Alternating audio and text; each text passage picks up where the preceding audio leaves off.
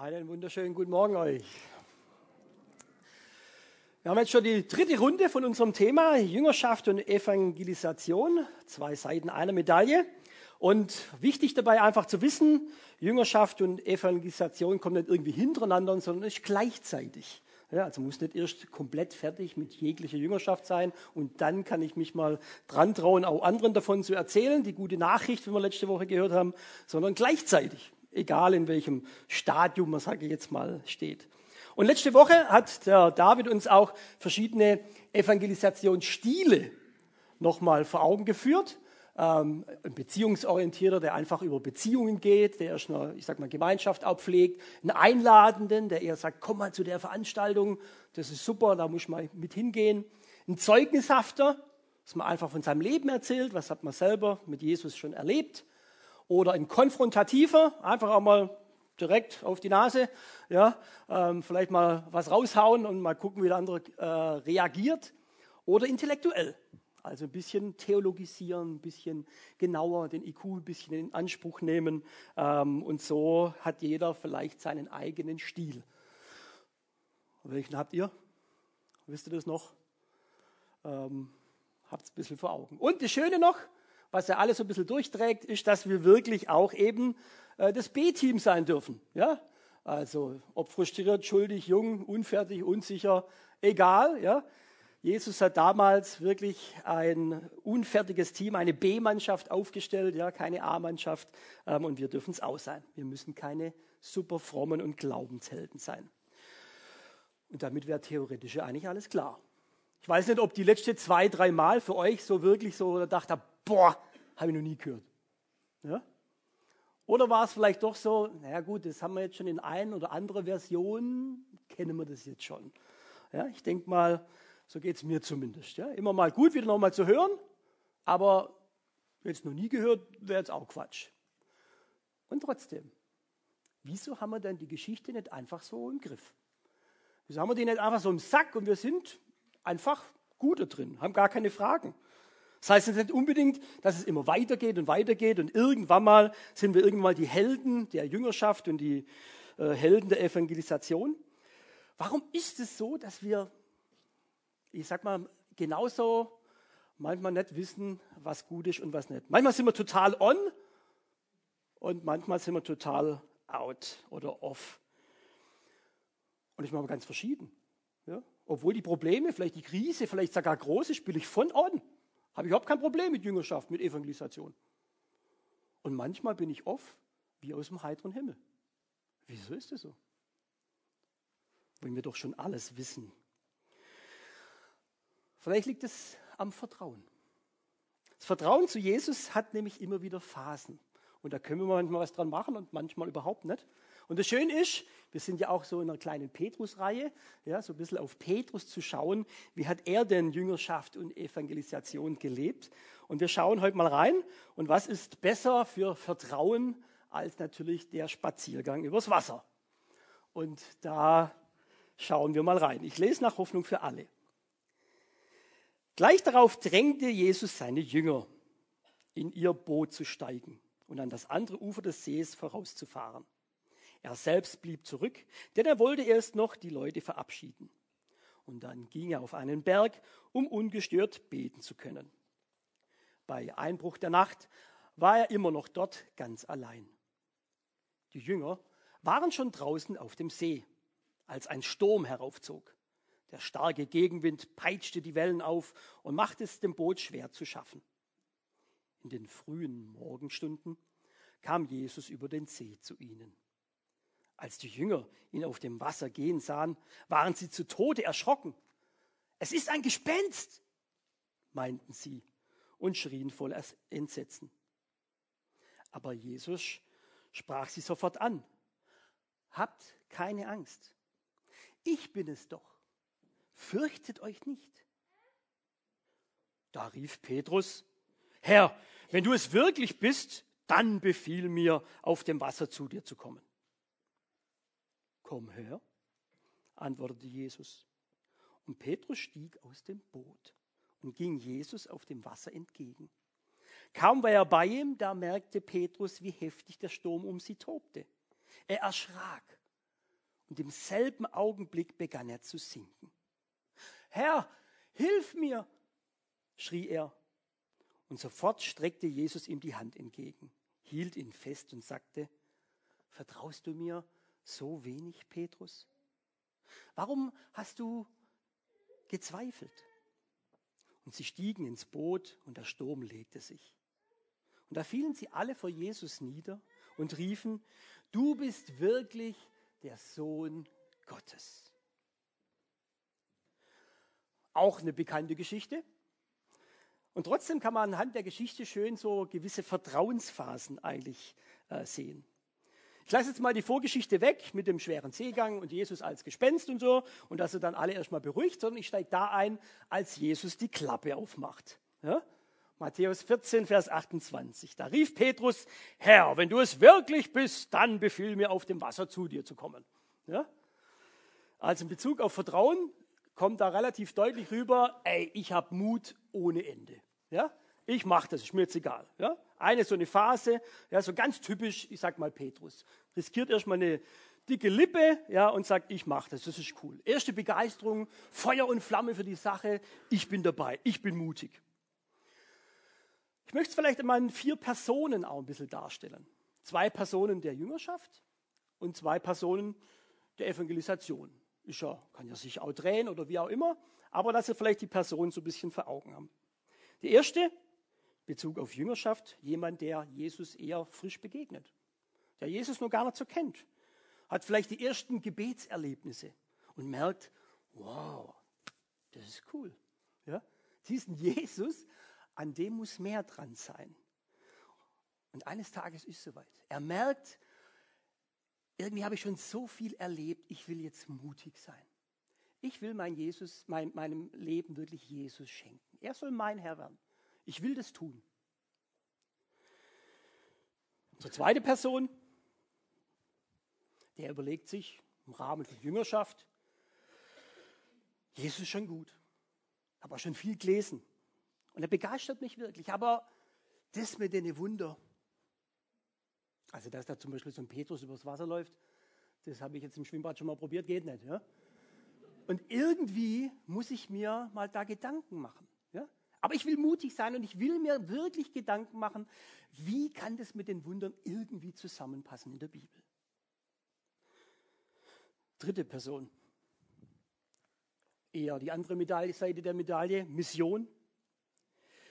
Wenn Jesus wirklich doch dabei ist, weiß ich doch, dann gehe ich doch mal mutig rüber zu meinem Nachbar und klopfe da mal an, mach Ding Dong und dann will ich mit ihm mal über Jesus reden ich will es mal probieren. Und mutig nimmt er sich das vor. Und die vierte Person, die hört sich gerade von jemand anderem an, wie schlecht es ihm geht. Egal was. Krankheit, finanzielle Sorgen. Und er denkt sich, jetzt könnte ich doch für den beten. Ja, das wäre doch jetzt ein super Gedanke. Und voller Mut sagt er sich, ich will jetzt für den beten. Genau. Und dann kommt hoffentlich Phase 2. Und so ist es auch. Bei Petrus geht es weiter. Komm her, antwortet Jesus.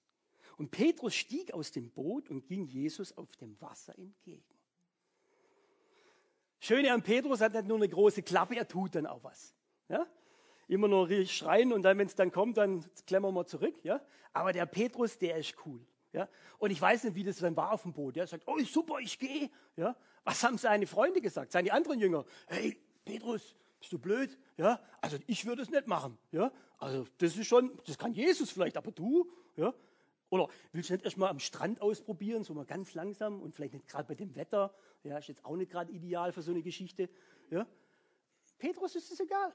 Ja? Er hat gesagt, ich bin mutig, ich tue es. Jesus hat gesagt, was soll das? Und dann geht er und das Wasser trägt. Super.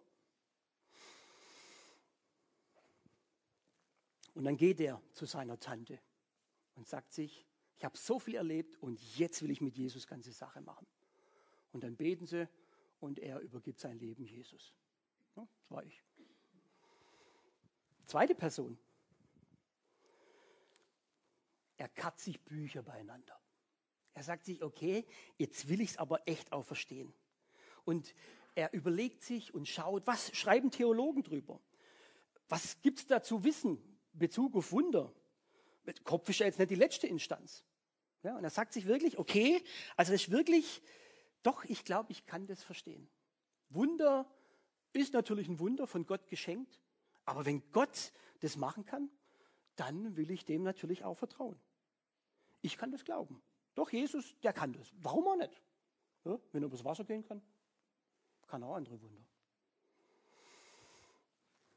Und unser praktischer Evangelist, Ding Dong, er tut es wirklich. Ja? Er hat nicht fünf Minuten vorher noch überlegt, naja, ich könnte vielleicht doch noch zur Tanke fahren oder weiß ich was, ja. Ding Dong. Ja? Und er fängt ein Gespräch an. Und ja, ist eigentlich auch ganz fröhlich und glücklich und redet mit ihm tatsächlich auch nicht übers Wetter, sondern über Jesus. Und unser vierter, darf ich für dich beten? Ja, ja, kannst du machen. Nein, jetzt, hier, auf der Stelle, für dich. Uh. ja, wegen mir. Und er legt ihm die Hand auf, mitten im Büro, und betet für ihn. Super, oder? Mutig sein und tun. Und dann kann man auch Sachen erleben, die einfach schön sind. Und so könnte es eigentlich immer weitergehen, oder?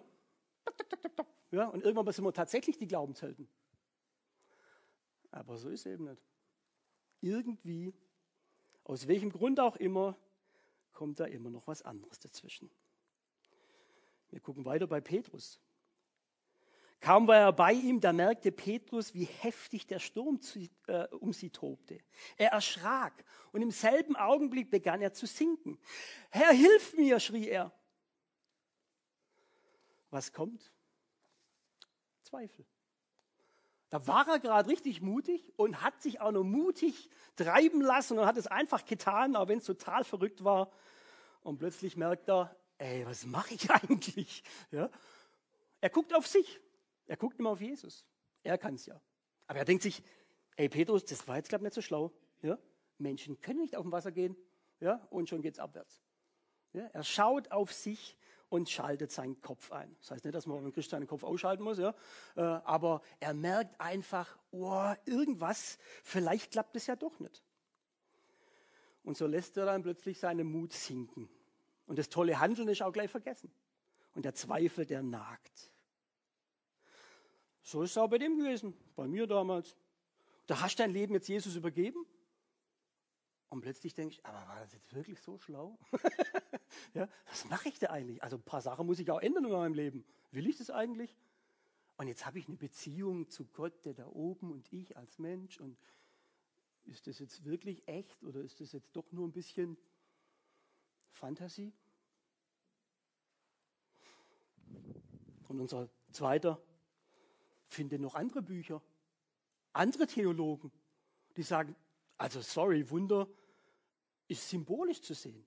Nette Geschichten von Glaubensmenschen in der Bibel. Aber so direkt war das nicht gemeint. Wunder sind nur Symbol. Oh, okay. Kann ich damit leben? Vielleicht.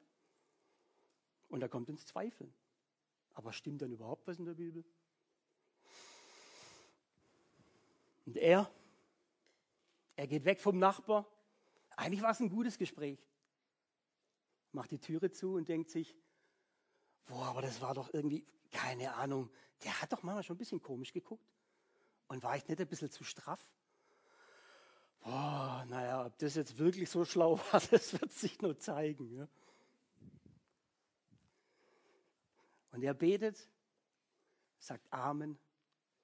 Und wie er so Amen sagt, denkt er sich noch, boah, Alter, was für ein peinliches Gebet. Fünfmal habe ich mich, glaube ich, wiederholt. Den Namen habe ich vergessen, wie er heißt. Ich muss auch nur nachfragen, wie er heißt. Ja?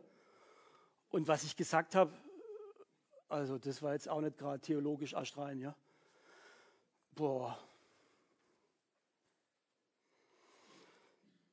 Und so ist es mit dem Zweifel. Man geht unter. Und man schreit tatsächlich dann nochmal, Herr, hilf mir. Ich gehe unter. Und dann?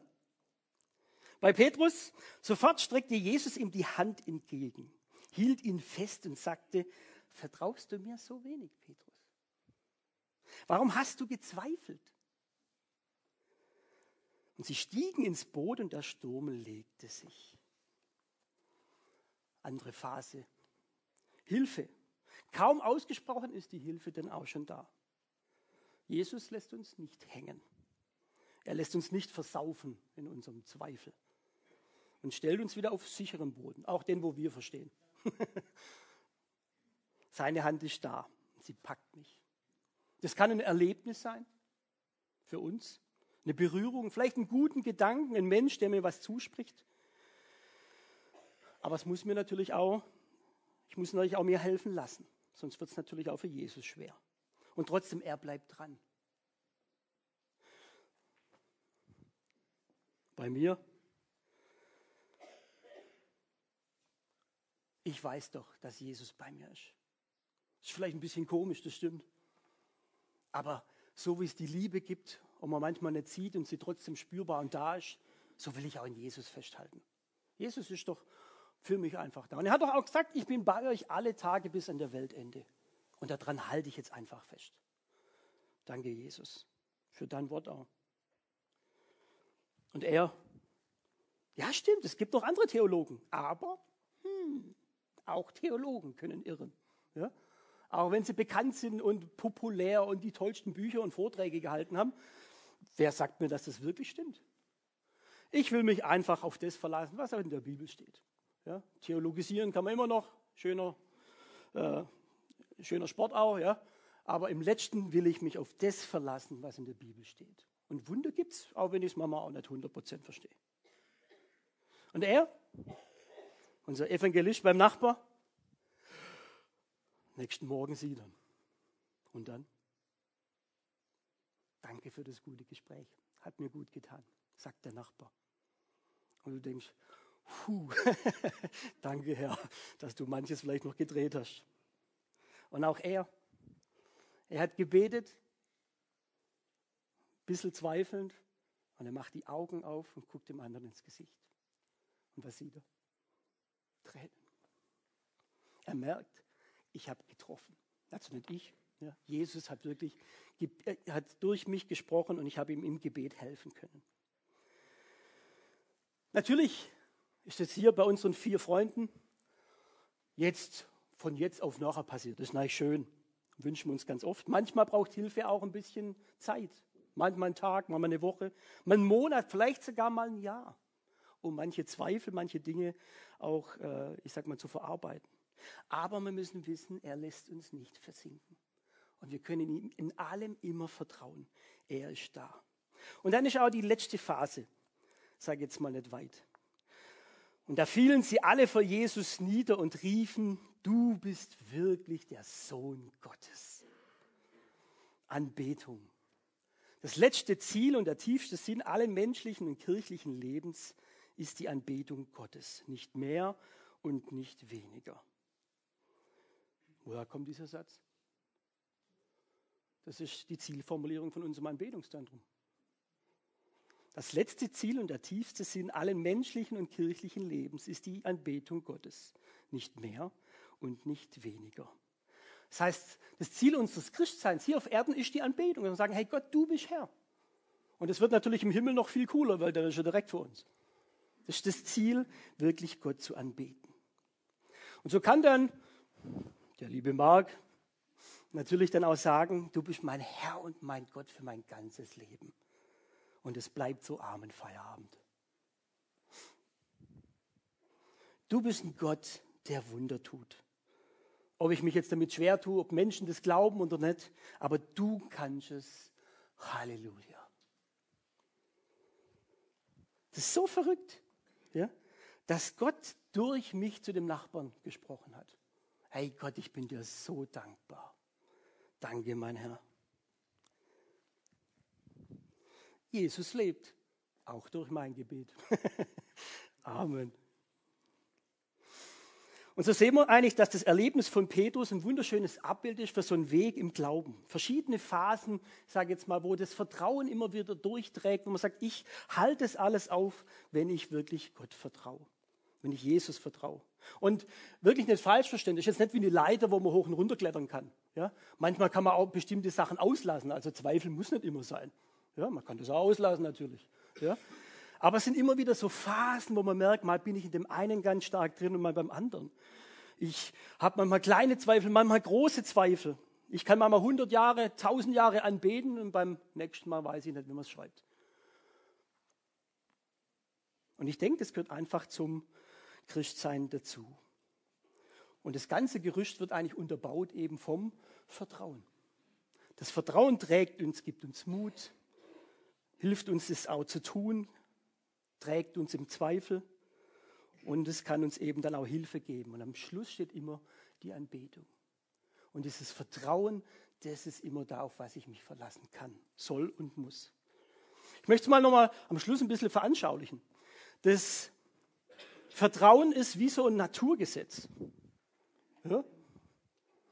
Da fragt mir auch nicht, funktioniert das? Das ist halt da. Ob ich da jetzt dran zweifle oder nicht. Ja? Also wenn ich jetzt den Ball fallen lässt, wohin fällt er?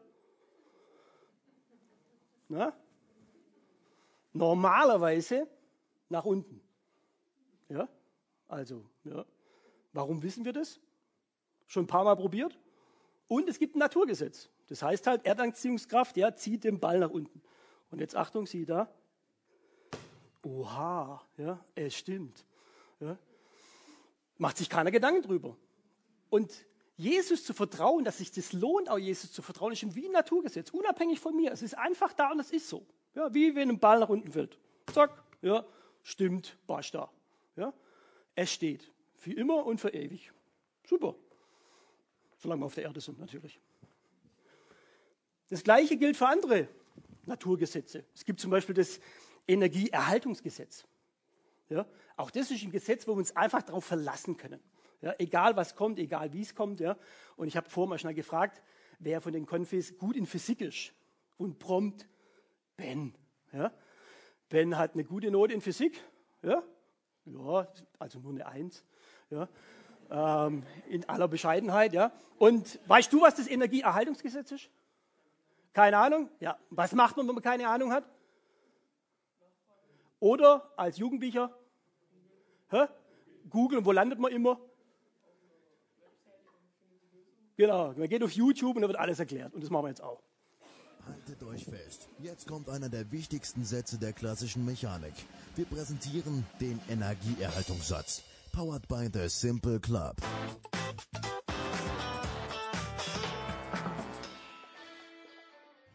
Um den Energieerhaltungssatz, kurz auch EES genannt, kennenzulernen, schauen wir uns erstmal ein paar Energieformen an, die ihr kennen solltet. Die Bewegungsenergie oder auch kinetische Energie. Jedem bewegten Objekt der Masse m mit der Geschwindigkeit v kann eine Energie zugeordnet werden. Dann gibt es noch die potenzielle Energie oder Lageenergie. Ein Gegenstand in Höhe h mit Masse m hat die Lageenergie m mal g mal h. G ist der Ortsfaktor der Erde, sofern wir auf der Erde sind. Und als letzte wichtigste Energie nehmen wir noch die thermische Energie oder auch Wärmeenergie. Dafür haben wir noch keine Formel, aber wir wissen, dass es sie gibt. Denn alles, was eine Temperatur hat, hat eine Wärme. Mit den drei Energien erklären wir mal den Energieerhaltungssatz. Zuerst mal seine Aussage.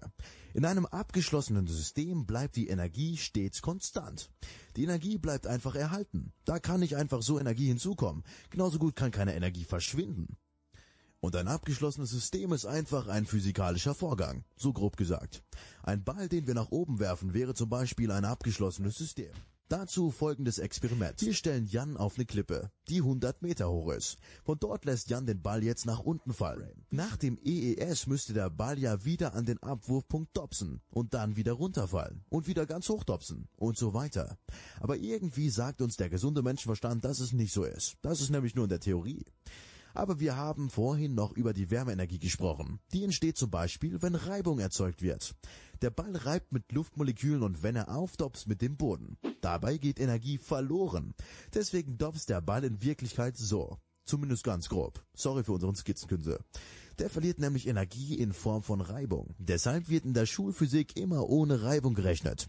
Es gibt natürlich noch weitere Energien und viel mehr Beispiele für den Energieerhaltungssatz.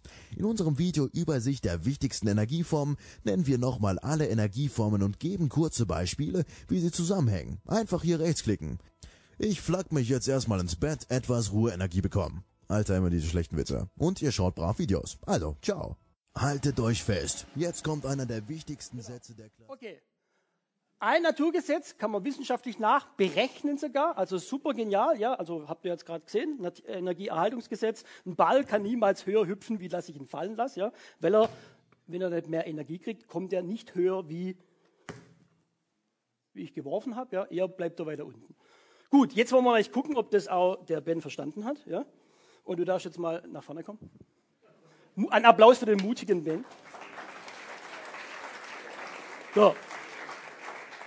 Wir nehmen ein anderes äh, Teil, anderer Ball, ja, wir nehmen einen Pendel, ja, kennst du ja, ja, Energieerhaltungsgesetz, theoretisch, wenn ich ihn loslasse, müsste er, jetzt kommt die Frage, Achtung, das ist hier so, der Pendel, so, und ich lasse ihn jetzt los, ja, wo wird er maximal wieder enden? Also wenn jetzt da, er schwingt jetzt da, genau, er schwingt jetzt und dann kommt er wieder zurück. Wo wird er maximal enden, wenn wir das Energieerhaltungsgesetz haben? Ja, warum? weil er durch die Reibung das verliert. Wo ist die Reibung hier?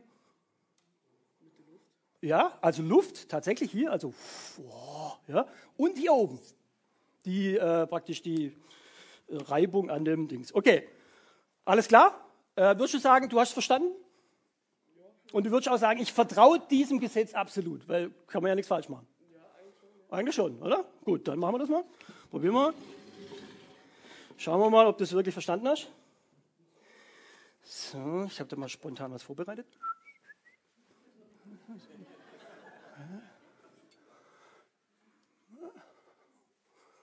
Ein Pinsel, festgemacht, gut festgemacht. Ich habe schon alles probiert. So, du darfst mal da unten halt so Pendel. Darfst mal, mal kurz bringen. Das ist eine Rollladenschnur, ja, also da hält keine Ahnung wie viel. Bring mal beide. Bring mal beide, beide.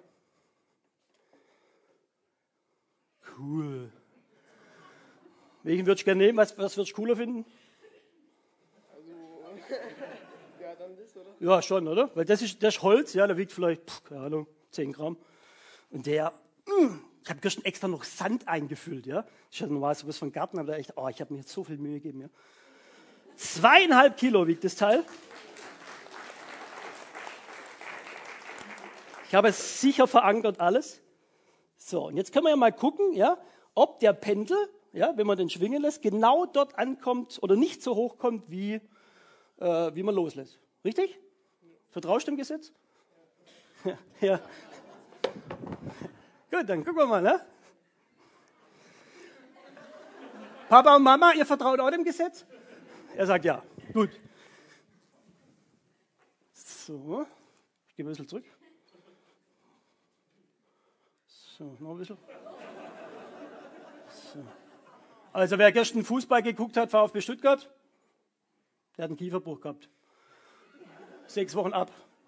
Aber gut, ist ja kein Fußball, kann man berechnen, kann man vertrauen, dem Naturgesetz, wie man auch Jesus vertrauen kann, wie in dem Naturgesetz. Man muss es nur tun. Alles klar? Ich gehe mal ein bisschen zurück, wer weiß. Und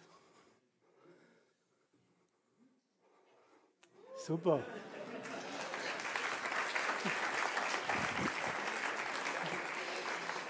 Dicken Applaus, sehr mutig, ja? Also Naturgesetze wissen und Vertrauen sind eben zwei Paar Stiefel.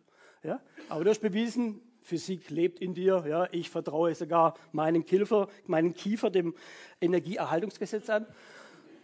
Und das Gleiche gilt natürlich echt für Jesus.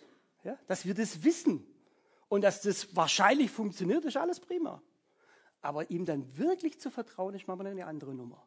Aber es funktioniert, weil er so sicher ist wie ein Naturgesetz. Amen.